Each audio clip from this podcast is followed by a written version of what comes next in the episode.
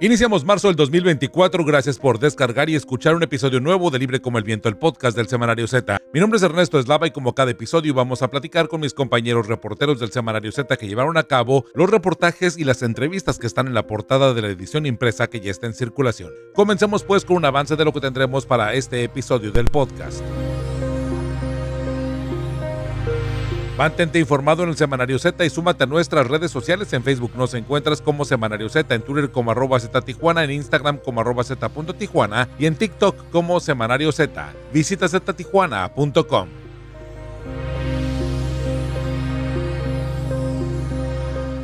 En la edición 2605 del 1 al 7 de marzo del 2024 del Semanario Z tenemos pagos no autorizados a trabajadores de la salud y educativos, falta de comprobación documental de contratos por servicios en ayuntamientos y errores en comprobantes fiscales son las irregularidades que han sido detectadas por la Auditoría Superior de la Federación en esta observación de aproximadamente 128 millones de pesos al gobierno de Baja California. Un análisis que abordamos con mi compañera Julieta Aragón. En otro tema, en una operación orquestada entre presuntos criminales y presuntos policías, Roque García del CAF del cártel Arellano Félix, con agentes supuestamente de la Fiscalía General del Estado, secuestraron a Eliu Quesada, un empresario para poderlo despojar de un rancho. Ya tenían contrato, abogado y notarios listos. Testimonio de un secuestro y despojo. De este trabajo vamos a platicar con mi compañera Rosario Mozo. En otro tema, en el residencial Rincón Toscano con una vida de lujos, se ocultaba un presunto miembro del cártel de Sinaloa.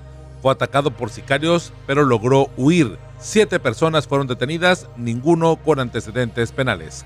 De Culiacán a Tijuana, balacera contra El Rayo, un reportaje de investigaciones Z. Y en otro tema, con golpes y amenazas de muerte, criminales extorsionan a pequeños comerciantes de Tijuana, donde este delito del cobro de piso ha crecido en 8%. Aterra cobro de piso a comerciantes.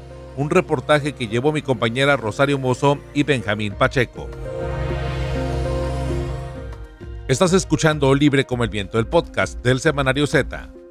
嗯 Y bien, esta semana se publican dos trabajos relacionados con la diversificación de los delitos cometidos por los cárteles y el crimen organizado. Por una parte, este reportaje aterra cobro de piso a comerciantes que podemos leer en la página 12 del semanario Z que ya se encuentra en circulación, en el que a través de entrevistas se exhibe que con golpes y amenazas de muerte criminales extorsionan a pequeños comerciantes en Tijuana donde el delito ha crecido al menos 8%. Además, se relata cómo ha crecido también el cobro de piso en Ensenada, en donde se empezó a extorsionar a los lancheros, pero ahora se les cobra a toda la cadena de producción relacionada con la venta y el consumo de pescados y mariscos, transportistas, distribuidores, hoteles y restaurantes. Y por otro lado, en el titular Testimonio de un secuestro y despojo en la página 16, pues eh, se plantea esta crónica de la operación orquestada entre presuntos criminales y también presuntos policías Roque García del cártel Arellano Félix con agentes de la Fiscalía General del Estado que secuestraron a Eliu Quesada para despojarlo de un rancho en el que los criminales ya tenían contrato, abogado y notario listos para poder, pues ahora sí que platicar un poco acerca de estos dos temas. Vamos a platicar con mi compañera Rosario Mozo. Rosario, bueno, ya adelantamos de qué va un poco el trabajo periodístico, pero nárranos pues la correlación que hay y cómo poder entender este reportaje que podemos leer en el semanario Z que ya se encuentra en circulación. Hola Ernesto, un saludo a nuestros lectores y oyentes del podcast Z Libre como el Viento. Mira, primero te comento que a partir de una reciente jornada de comercios incendiados y una serie de denuncias que recibimos en el semanario de pequeños comerciantes que están empezando sus negocios de venta de comida, de ropa, barrotes, quienes apenas llevan dos o tres meses trabajando y ya recibieron amenazas de muerte de presuntos cárteles que les están pidiendo un alto porcentaje de sus aún ínfimas ganancias eh, y a partir de esto se decidió trabajar el tema. Para este reportaje entrevistamos a los líderes de los sectores, quienes son los que han han tenido las declaraciones anónimas de los comerciantes afectados, quienes como um, como se, como se quejan de las autoridades, se niegan a denunciar oficialmente porque viven en un estado que en dos meses ya sumó 400 homicidios y en los que solo se judicializa el 30% de los delitos. Entonces es lógico que las personas conciban como una realidad que si, que si denuncian los pueden, les pueden quitar la vida o perder su matrimonio como mínimo. Pero bueno, en este contexto, desde la Canacope nos informaron que de acuerdo a sus encuestas, en los pequeños comercios en Tijuana el cobro de piso, como mencionaste, va de los 500 hasta los 5 mil pesos semanales y que estamos hablando hasta 20 mil pesos mensuales, ¿no? Y que el cobro de piso a los pequeños comerciantes aumentó entre un 5% y un 8% dependiendo del giro y de la zona de la ciudad, pero la incidencia crece conforme aumenta la distancia de la zona Río Tijuana o la zona dorada. Entre más lejos, pues más caro sale. Que los extorsionadores a veces llegan muy bien vestidos, serenos, al punto de que las víctimas no creen que los están cobrando piso hasta que llegan y con el teléfono se los ponen y alguien a gritos y palabras altisonantes les dice que es un cobro de piso. Y también llegan estas personas que, golpean a las mujeres, a los hombres, sean dueños, sean clientes, para poder advertirles que tienen que pagar. Eh, y bueno, el tema es que la extorsión termina por muchas causas. Puede terminar porque cambian de delincuentes. Normalmente nos explicaron que dura meses, eh, eh, dos, tres meses una sola persona. Luego se van y llegan otros y a veces los detienen porque son los mismos delincuentes de la zona o los matan. El tema es que el delito termina o la extorsión termina no por intervención de las autoridades, sino por ajustes de cuentas entre los mismos criminales. También en este trabajo, Rosario, bueno, pues incluye pues como el cártel de Sinaloa también ha cobrado piso a los implicados en esta cadena productiva de pescados y mariscos en la ciudad de Ensenada. Mm, así es, los grupos delictivos están tratando de tener un porcentaje de ganancia de toda esta cadena. Desde octubre del año pasado nosotros empezamos a recibir denuncias también con detalles de estos crímenes y empezamos a revisar y a tratar el tema, pero evidentemente los pescadores y restauranteros también tienen miedo de denunciar. Sin embargo, Minerva Cruz Castro, presidenta de la Cámara Nacional de la Industria Pesquera y Acuícola, la Cana y Pesca, lleva dos años reclamando a las autoridades locales. Señaló que este problema tiene todo el sexenio o sea, no es nuevo. Detalló que los criminales exigen un porcentaje por el camión que sale por, con el producto, por el kilo transportado. Al principio estos grupos extorsionaban a los lancheros y a los pangueros, pero después cambiaron la estrategia. Dijeron, ¿para qué vamos uh, con 200 o 300 lanchas si podemos eh, eh, salir a la carretera y ahí mismo al camión, al tráiler pedirle el dinero? Hay invasión en los, en los polígonos de captura, cobro de transportación por el manejo de ciertos productos, sobre todo en los de más alto valor como el camarón, el atún, el pulpo, que en el plano de distribución son los más controlados por las organizaciones eh, criminales. Eh, no hablan de un tabulador exacto porque no cobran lo mismo por un kilo de langosta que por una, uno de almeja generosa o por un kilo de merluza. Además, en la semana, el 26 de febrero, un video fue divulgado en redes sociales, un arcovideo en el que se revelaba un presunto, un presunto sistema de extorsión en Ensenada que abarca del Valle de Guadalupe, las farmacias y el sector pesquero y, no, sin darle validez a, a, este video de si es armado o no es armado, de si la persona ahí que están hablando es criminal o no, los empresarios aseguraron que lo manifestado era real, eh, que en el, mensaje se decía que el cártel de Sinaloa estaba cobrando plaza a los dueños de las vinícolas del Valle, de Guadalupe, en San Antonio de las Minas, también algunos empresarios, a, los, a la mayoría de los pescadores y también a, a quienes comercializaban productos chinos y a la mayoría de las farmacias. Y que se pagan un promedio de dos pesos por kilo de pescado que sacan y no tienen derecho a comerciar la langosta ni el camarón. Pues eh, vaya, también hay que destacar este tema de Eliu Quesada, de 73 años, que fue precisamente privado de la libertad, secuestrado para poder obligarlo a firmar un documento para ceder este predio de 170 hectáreas, que bueno, pues también es una extorsión del crimen organizado, pero vaya, en otro nivel, ¿no? Así es, los mismos eh, empresarios que, con, que consultamos dijeron que había diferentes niveles de extorsión, ¿no? Y en este caso el señor eh, eh Eliu Quesada estuvo con nosotros aquí en Z eh, y nos explicó que el lunes 29 de enero del 2024, el mes pasado, bueno, antepasado ya, eh, un pickup blanco con estrobos, él iba llegando a su, de, venía de Rosarito hacia Tijuana por el 2000, iba entrando a su rancho, en, llevaba 300 metros de terracería cuando se le atravesó un pickup blanco con estrobos y con agentes eh, con uniforme adentro y acompañado de un Mercedes del que abajo un sujeto que se le presentó como el Roque y que le dijo que él controlaba el crimen y que controlaba a las autoridades. Lo levantó, lo privó de la libertad, se lo llevaron a Rosarito. En Jatay lo bajaron en, un lugar de tres pisos. Ahí también entró, vio a elementos, a otras personas armadas, lo sentaron en una mesa en el tercer piso y le dije, le sacaron un documento de tres o cuatro páginas y le dijeron que era para que le cediera sus propiedades y con, con él tuvo que firmar al calce porque tenía miedo, le, le, dijeron todos los datos que tenían de su familia, de su hijo, eh, los amenazaron de, de, muerte evidentemente y le, también le dijo que no le iban a ganar eh, eh, y que le, cuando, de repente dice que escuchó que llegaba gobierno que eso fue lo que le dijeron y todos empezaron a oír, lo bajaron, lo dejaron botado en la calle y se fue, él le habló a uno de sus hijos, lo recogieron y le, habían dicho que le iban a hablar. Al día siguiente, el 30 de enero, le marcaron por teléfono Eh, al parecer le clonaron porque tenían sus datos sin habérselos pedido o igual lo obtuvieron de cualquier otra manera y le dijeron que lo iban a ir a ver al día, al día siguiente, el 31, y que van a ir con un abogado. Eso hicieron. Dice el señor que como tiene gente eh, en esas 100 hectáreas que le están pidiendo, ya, ya vendió algunas y tiene gente viviendo, él pensó en hacerle una, una contraoferta y ofrecerles 30 hectáreas que están libres y que valen más de 9 mil millones. Entonces, eh, cuando llegaron le dijeron que no, que querían las 100 hectáreas y todas las propiedades que le habían encontrado en el registro público de la propiedad, que el abogado que llevaban, que no conoce el nombre, ya traía una lista de propiedades que, que él y sus hijos tenían, incluso una en Otay que él, que no es de él y que le alegaban que sí era de él. Total que eh, en, este tercer contacto también le dijeron que se tenía que subir. Esta vez llegó, llegaron con dos pickups, otra vez con dos, por lo menos dos o tres elementos con uniforme de la fiscalía, es lo que dice el señor, y otros tantos, dos o tres, que, con una camisa roja que no sabe de dónde eran, pero que también estaban armados. Y bueno, le dicen que tiene que ir con el abogado a firmar más documentos y que tiene un notario listo, que no se preocupe, que el trámite no va a durar más de dos o tres días. Entonces, eh, que lo suben al carro cuando lo suben al carro, su familia se da cuenta y empieza a hacer llamadas. Eh, llamaron a diferentes autoridades, también nos llamaron a nosotros, te digo porque nosotros también recibimos ese llamado que estaban llevando una persona, no sabíamos quién era. Y, total que para salir de su rancho son como 10 minutos en, terracería.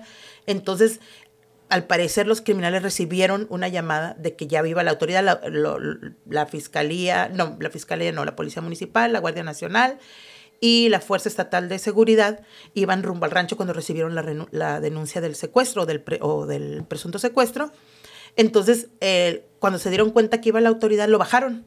Lo sacaron, lo bajaron y le dijeron que le iban a hablar por teléfono y lo bajaron. El señor pues, aprovechó, habló a uno de sus hijos y el, el hijo lo recogió y salieron huyendo por otro lado del rancho y se desaparecieron porque tenían miedo que pasara algo. Al día siguiente su familia empezó a recibir llamadas, todos los hijos, tiene 15 hijos el señor, todos empezaron a recibir llamadas de amenazas de muerte y de extorsión, cambiaron sus teléfonos, salieron de la ciudad y bueno, algunos se reubicaron. Lo que ha pasado después es que eh, las propiedades de los hijos que ya estaban identificadas por los criminales están siendo vigiladas y aparentemente están buscando al señor.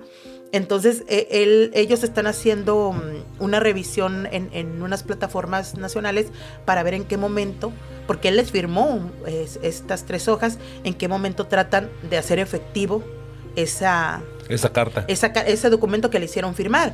Pero bueno, eh, también quieren hacer público esta situación para que se sepa cómo fue que obtuvieron esa firma. Ahora, también agregar en, relación, no es la primera vez que alrededor de, esos terrenos hay algunas incidencias eh, delictivas. Eh, nosotros cuestionamos al señor Quesada eh, si había algún otro pleito legal y él dijo que no, que él es ingeniero electromecánico, que ha ganado mucho dinero y que nunca tuvo necesidad de enredarse en temas turbios. Dijo que sí conoció a mucha gente eh, que aprecié y que andaba en cosas del crimen organizado, a los Arellano en el rodeo y así hizo una serie de menciones. Incluso dijo que en algún momento una de estas personas le ofreció que convertirse en socio, que pusiera 20 mil dólares para traer un cargamento de marihuana y que él se negó porque no tenía necesidad y no quería meterse en problemas. Entonces, eh, también, de acuerdo a los archivos de Z, en octubre del 2002, la Procuraduría de la República eh, eh, hizo un cateo en una de las casas de los hijos del señor Eliu, porque un supuesto informante de la DEA había dicho que ahí lo habían tenido secuestrado.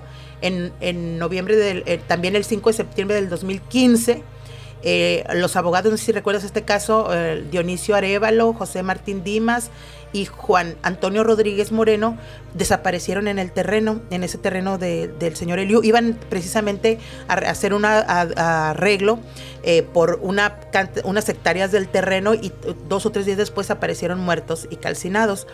Pero cabe agregar también que en el caso de, uno de los abogados, Juan Antonio Rodríguez Moreno, de los que apareció calcinado, eh, sus hermanos habían sido asesinados en, años pasados, uno de ellos en 1988 y otros en 2008, ¿no? Entonces, y, también cabe agregar que pese a los cateos o, los señalamientos de la fiscalía en su momento, en 2002, eh, no hubo ninguna detención de, la, de la familia Quesada, ni, ni nada, o sea, ninguno de ellos fue detenido, ni apresado, ni nada, a pesar de los señalamientos públicos. Entonces, aquí hay, bueno, una situación que se ha complicado, un terreno que ha estado en, diferentes situaciones. Y bueno, el hecho que el, señor Elio hizo una denuncia ante la fiscalía.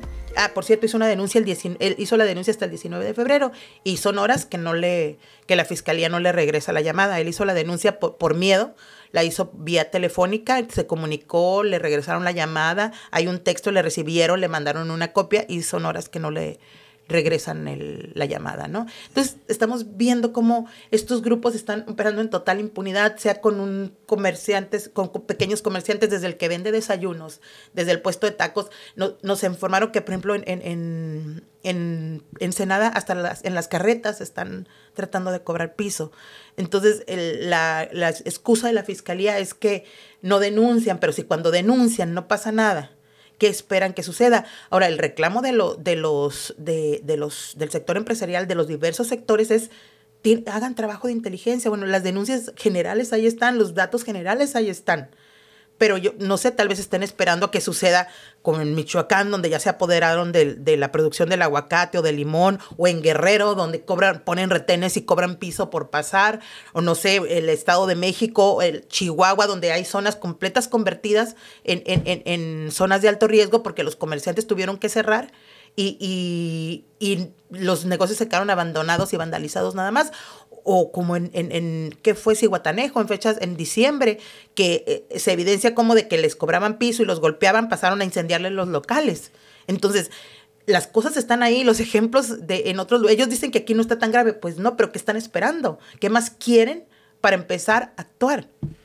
Sí, claro, no, eh, la verdad muy trágico. El, el, último caso que acabas de narrar, terrorífico, no quiero restar importancia a los otros, digo, todos tienen una importancia bastante preponderante, ¿no? Pero pues sí, insistir en esto, ¿no? Que las autoridades han sido muy enfáticas en señalar el tema de que, bueno, pues no están, este, eh, que no hay un cobro de piso porque no están las denuncias ahí. De hecho, por ejemplo, con el tema del, un poco lo que habíamos abordado la, en el podcast pasado, el asunto de los smoke shops, ¿no? Que pues a final de cuentas dejan en libertad a estos tres este, presuntos implicados, ¿no? Por haberlos pues arrestado con las características que supuestamente coincidían con el auto, con el equipo, de alguna forma pues de las personas que cometieron estos daños en propiedad ajena, que en ese, en ese terreno se quedó no legalmente el caso y que bueno pues por falta de, estas denuncias, bueno pues quedan en libertad, son recuperar, recuperaron su libertad propiamente, bueno pues horas después de haber sido arrestados y pues la fiscalía a final de cuentas y además iban en un auto robado pero igual recuperaron la libertad. El reclamo desde la Dirección de Seguridad Pública, los policías que son, y los de Tijuana, que son los que más detienen, eh, los pocos personas detenidas son por la policía municipal, en, sobre todo en estos temas de extorsión. Si no hay flagrancia, esto se va al, al caño. la queja era que, que, el argumento o el contraargumento que presentaron estas eh, personas detenidas es que ellos llevaban el tambo de gasolina porque se les había acabado eh, en otro vehículo, pero pues no hay antecedentes de que han ido a buscar el otro vehículo para ver si sí o si no. Eh, la situación es que pues sí, el, el, tanto para las víctimas como para, la, para lo, los policías, en este caso los pocos o los muchos que cumplan con, con su función, pues sí es, e, es, algo que, lo, que, que, que, te dice, bueno, pues ahora que no, o, mejor ellos dicen, ¿para qué los detenemos y de, de todo el mundo va a pasar nada, no? Claro, sí, muy complicado y bueno, pues después de haber visto que después de la pandemia cerraron muchos negocios, pues no sé qué estarían esperando ahora con este tipo de, hostigamiento este violento que pues está registrando y que estamos viendo tanto en Ensenada como aquí en la ciudad de Tijuana. Rosario, muchísimas gracias por este gran avance, bueno, pues de estos dos reportajes que ya se pueden consultar en la edición impresa del Semanario Z que ya se encuentra en circulación. Muchísimas gracias, Rosario. Nos escuchamos la próxima semana. Ya tienes tu Z, recuerda que cada viernes puedes encontrar la edición impresa de nuestro semanario con los voceadores. Z, libre como el viento. En la página 10 del semanario Z que ya se encuentra en circulación podemos leer este titular de Culiacán a Tijuana Baracera contra el Rayo. En el residencial Rincón Toscano, eh, con pues una vida de lujos, se ocultaba un presunto miembro del cártel de Sinaloa que fue atacado que fue atacado eh, pues por sicarios y logró huir. Siete detenidos, ninguno con antecedentes penales. Es este reportaje que podemos leer, que es como titular del semanario Z. Y para poder darnos un avance de este trabajo periodístico, pues me acompaña mi compañera Adela Navarro Bello. Adela, bueno, platícanos eh, un poco acerca de cómo, pues lo que se vivió prácticamente en este, eh, este día tan, pues complicado, ¿no? Para, para esta zona de la ciudad de Tijuana. Oh, hola Ernesto, hola a todos nuestros escuchas. pues sí, efectivamente fue, es un, es un hecho, una balacera que duró aproximadamente 10 minutos, si no es que un poco más de 10 minutos en una de, las zonas de donde reside gente de mayor poder adquisitivo en la ciudad, ¿no? que es ahí a un lado de Cumbres de Juárez, en, en Rincón Toscano. Las casas no son, se puede suponer, no son nada baratas.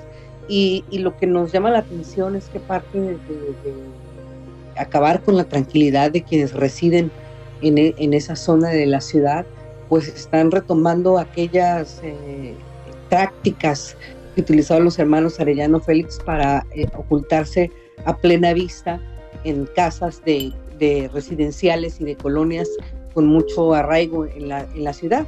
En este caso, hasta donde pudimos investigar en el semanario Z, se trata de un miembro del, del cártel de Sinaloa, a quien identificaron oficialmente los investigadores como Javier Quintanilla Castillo, alias El Rayo que él habría llegado a la ciudad de Tijuana hace unos tres años, rentó eh, esa propiedad para, para vivir con su familia y él iba y venía y venía hasta que pues un día se quedó a partir de los últimos días de enero más o menos eh, y lo que fue aprovechado por sus adversarios evidentemente para pues para atacarlo no y acabar con la tranquilidad de, de los tijuanenses de esa zona de la ciudad así es y lo que podemos ver en las imágenes pues es todo este arsenal que bueno se logra de alguna forma incautar bastante, pues ahora sí que muy temerario el asunto. Digo, no es por nada, pero incluso hasta el, lo que es el consulado, bueno, pues emite pues un, una especie de alerta porque de ahí se presume que bueno hay varios empleados trabajadores del consulado que pues estuvieran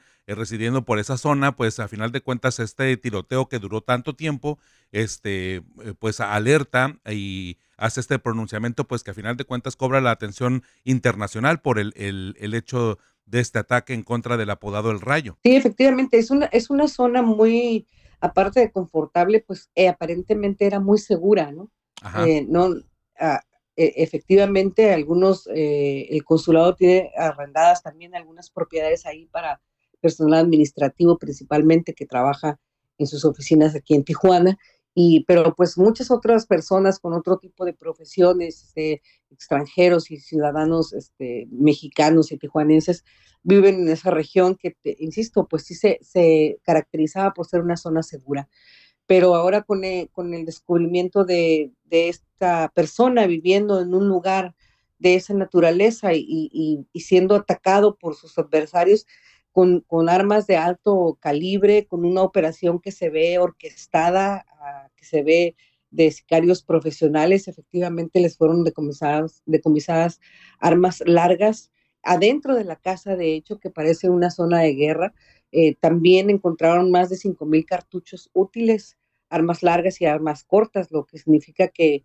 esta persona repelió el ataque antes de alguna manera salvar los, los impactos, los disparos, en meterse a una camioneta junto con su familia y huir del lugar. Así es, sí, que eh, pues a final de cuentas también la camioneta eh, es parte de, de la investigación, además de, bueno, el asunto de, de los automóviles en los que pudieron haber huido estas personas, los siete implicados, entre ellos un menor de edad, pero es todos estos detalles y toda la relatoría, incluso el contexto y lo que ya has comentado, Adela, de esta pues modus operandi que se asemeja mucho con lo que eh, los hermanos Arellano Félix, bueno, pues se hicieron durante sus inicios y ahora pues es un poco replicado con lo que está ocurriendo con este personaje apodado El Rayo y bueno, pues eh, este ataque registrado durante esta semana, la última semana de febrero, pues me parece muy importante que nada más hay que recuperar que lo pueden leer en la página 10 del semanario Z, que ya se encuentra en circulación este trabajo de investigaciones Z de Culiacán a Tijuana, balacera contra el rayo. Pues seguramente, digo, quienes vivimos aquí en Tijuana y que conocemos un tanto de, del hecho, pues nos mantuvo atentos y alerta porque hace mucho no se registraba algo con estas características como lo ya ha ocurrido durante pues estos últimos días. Adela. Así es, Ernesto, pues sí, nada más estar alertas y denunciar, ya saben que cuentan con, las, con el semanario cerca, denunciar al, al, semanario, denunciar a las autoridades y pues, exigir a, a los gobiernos de Baja California más seguridad, ¿no? Porque eh, el, el, tema, si se permite que crezca en total impunidad, si no se detiene a, la persona por la que iban o que no se investiga de manera adecuada, pues esto puede eh, eh, afectarnos a todos, ¿no? A lo largo. Así es, Adela. Muchísimas gracias por ayudarme a dar este avance de trabajo de investigación Z.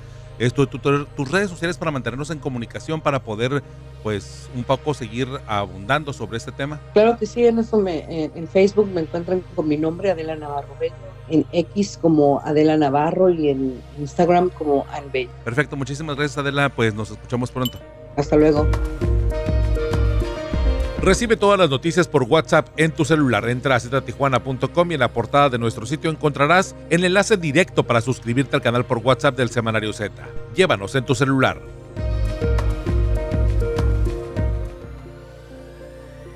Auditoría Superior de la Federación observa 128 millones de pesos al gobierno de Baja California. Para hablarnos de este tema me acompaña mi compañera Julieta Aragón. Julieta, bueno, ¿de qué este, bueno, de qué van estos 120 28 millones de pesos que ha observado la Auditoría Superior de la Federación? Hola Ernesto, gusto en saludarte a ti y al auditorio. Pues sí, eh, la Auditoría Superior de la Federación observó 128 millones 347 mil pesos a la cuenta pública de Baja California. Eh, hay que recordar que apenas el 20 de, febrero pasado, la Auditoría Superior entregó, más bien hizo su tercera entrega de informes individuales de la cuenta pública 2022. Em, en anteriores eh, pues, observaciones eh, se habían eh, registrado o observado irregularidades en el ejercicio de recursos federales por 58 millones.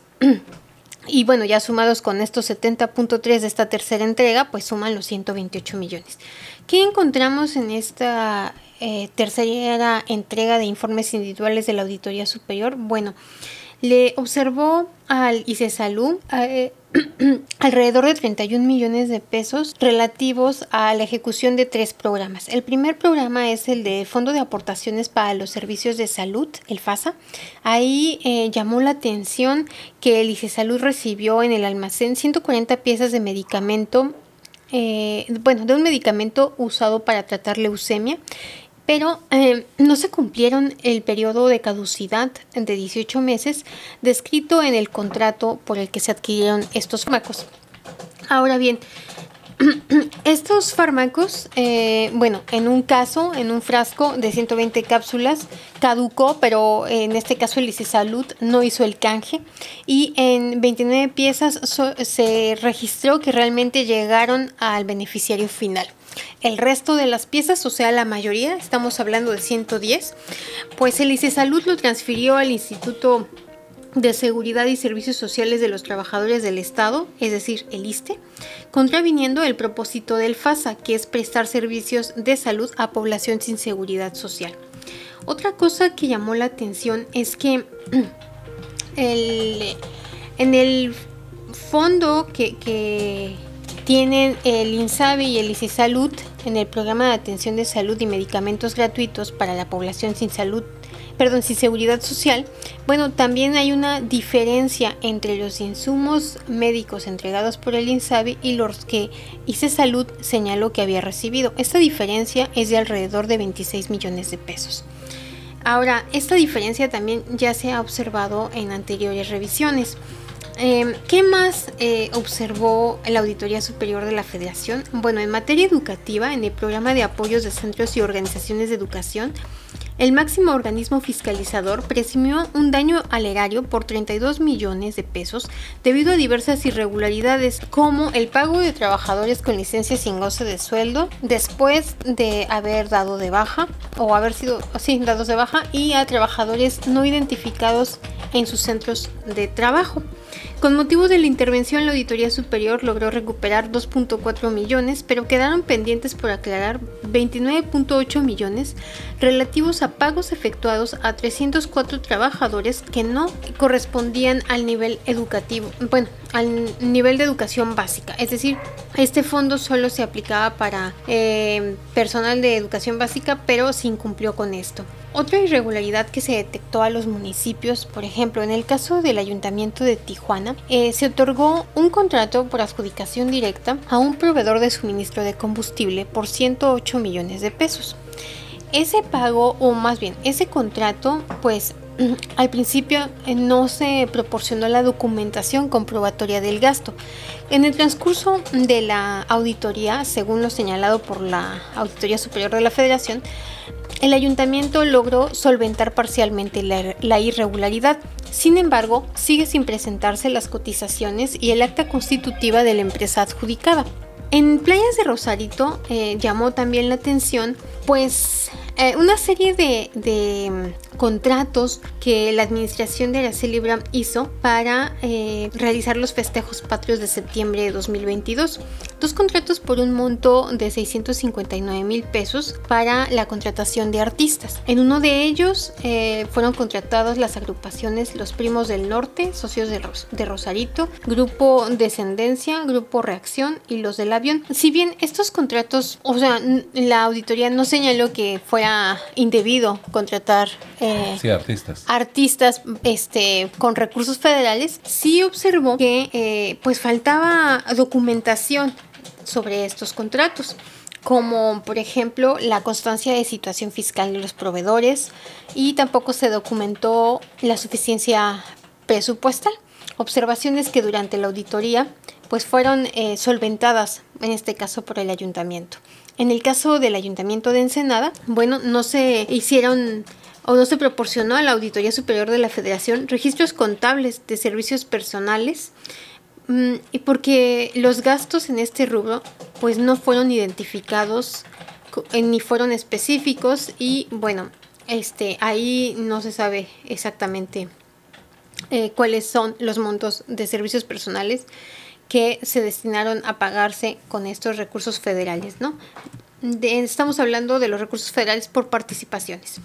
Luego, em, otras irregularidades encontradas en la ejecución del Fondo de Aportaciones para la Infraestructura Social Municipal y de las demarcaciones territoriales del Distrito Federal, conocido como FID, ¿Qué se encontró? Bueno, en el caso de Ensenada, que hay 44 comprobantes fiscales donde no se cumplieron a cabalidad los requisitos fiscales en materia de deducciones.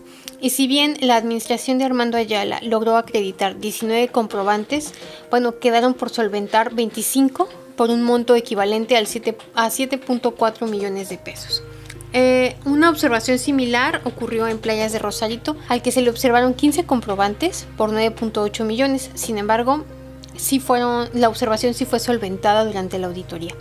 En el caso de Tijuana, por este, por este fondo, bueno, se observó que no se utilizó una cuenta bancaria específica y se recibió un depósito en efectivo que no fue identificado con algún proyecto ejecutivo, motivo por el cual se le dio vista a la sindicatura pues para, ahora sí que fincar responsabilidades, ¿no?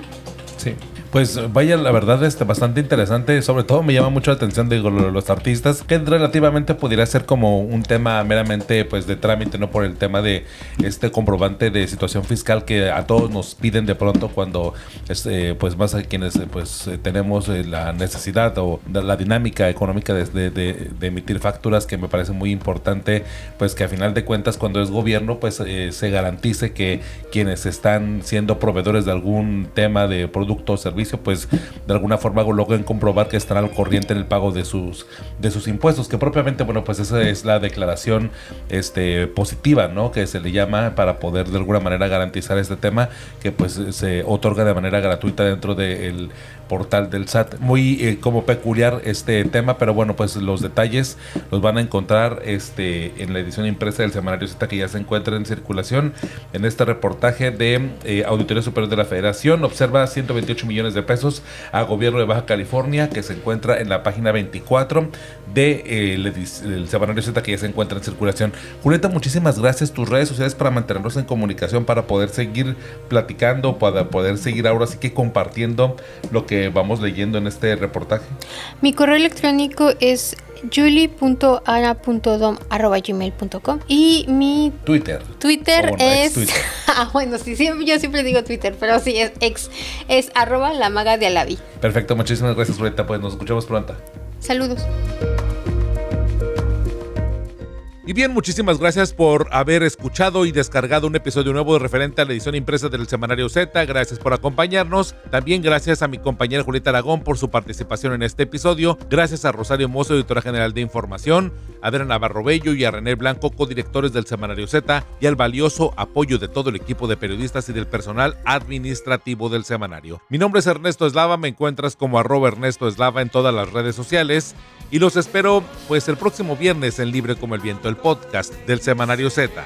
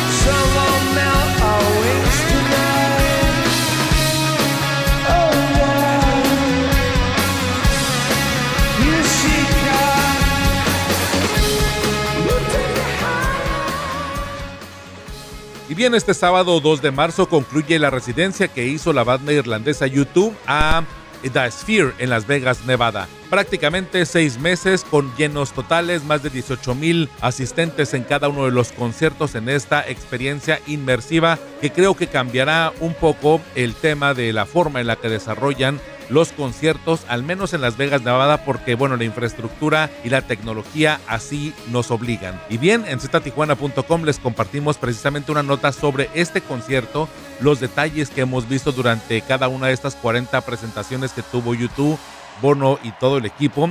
Y bueno, ahora disfrutemos de la versión que tocaron en este concierto de Even Better Than the Real Thing una gran canción que me atrevo a decir que es de las que tienen los mejores gráficos producidos en todo el set list de más o menos 22 canciones que, que tocaron o que interpretaron durante cada presentación del U2UV en celebración del aniversario del disco Action Baby, que bueno, es uno de sus clásicos y en verdad creo que un parteaguas musical, así como el U2UV, este concierto inmersivo también tendrá pues ahora sí que un antes y un después en Las Vegas, Nevada. Y en general creo que esto obliga un poco a cambiar las formas y la tecnología que hay en diferentes foros a lo largo del mundo, principalmente donde hay bastante concentración de boletaje. En fin, disfrutemos eh, un poco de Even Better Than the Real Thing y nosotros nos reencontramos el próximo viernes y si quieren seguir hablando de YouTube, pues ahí me contactan por redes sociales que en verdad les vamos a compartir aquí en ztijuana.com un video que me tocó pues la fortuna de grabar y que en verdad se los comparto con mucho cariño y en verdad con mucha pasión por este grupo irlandés. Nos vemos hasta entonces, hasta el próximo viernes.